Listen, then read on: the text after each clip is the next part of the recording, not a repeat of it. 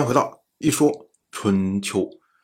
鲁国第二十任国君鲁黑公进入在位执政第十二年。其实晋楚之间呢，并没有非常强烈的说要跟对方对抗的欲望。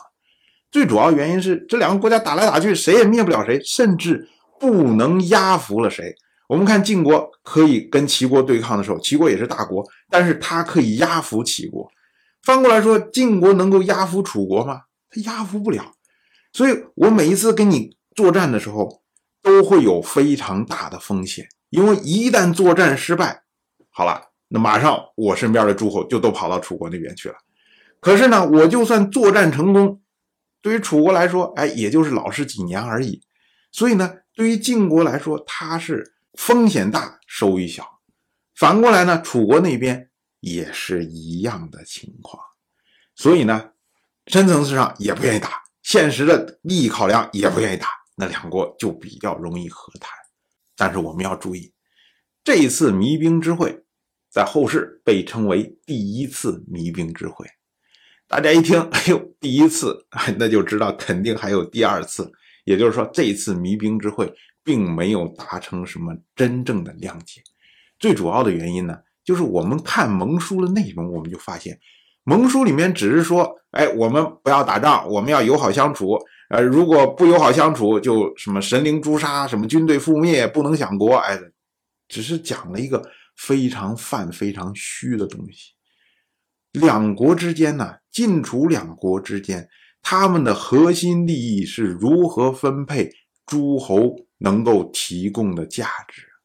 也就是说，你这些诸侯应该向谁朝见呢？应该向谁送聘礼啊，送好处啊？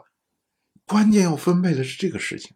但是呢，这一次开会没有提到这个事情，那就是说我们利益没分配好。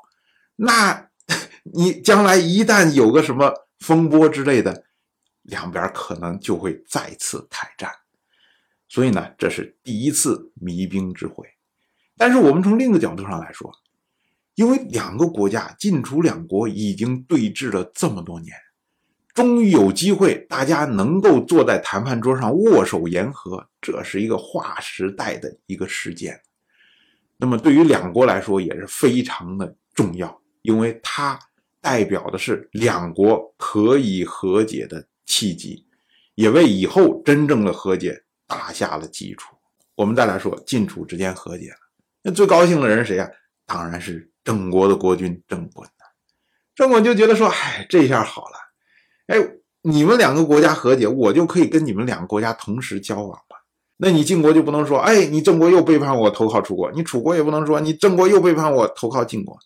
哎，那我就地位安稳了。所以呢，郑滚马上就前往晋国去接受盟约。”就是我要听一听，哎，你们两个怎么谈的？那么我会遵守这个盟约，和你们两个国家更好的相处。那对于其他的国家来说呢？哎，同样是本年的夏天，鲁黑公和晋国的国君晋州普、魏国的国君魏章在所泽会面。当时呢，也是讨论晋楚和解的事情。就是大家一看，哎呀，终于看到曙光了，有希望了，终于不用再打仗，不用我们。夹在中间难受了。到了本年的秋天，敌人趁着宋国促成了晋楚之间和解的时候，然后入侵晋国。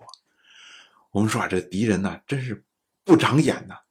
如果你晋楚之间斗争的时候，你趁隙跑到晋国去，然后抢点东西，然后得意得意，这是可以的呀。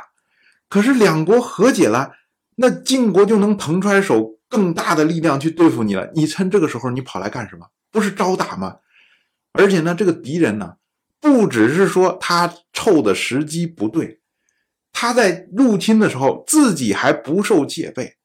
啊，不知道敌人怎么想，可能觉得说，哎，你们和解，你们肯定是大事儿，人都参加宴会去了，大家都做庆功宴，所以我趁机赶快来抢点东西，赶快跑。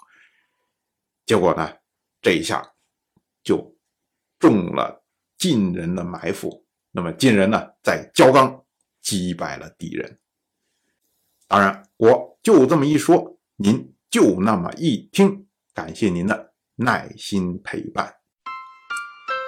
如果您对《一说春秋》这个节目感兴趣的话，请在微信中搜索公众号“一说春秋”，关注我。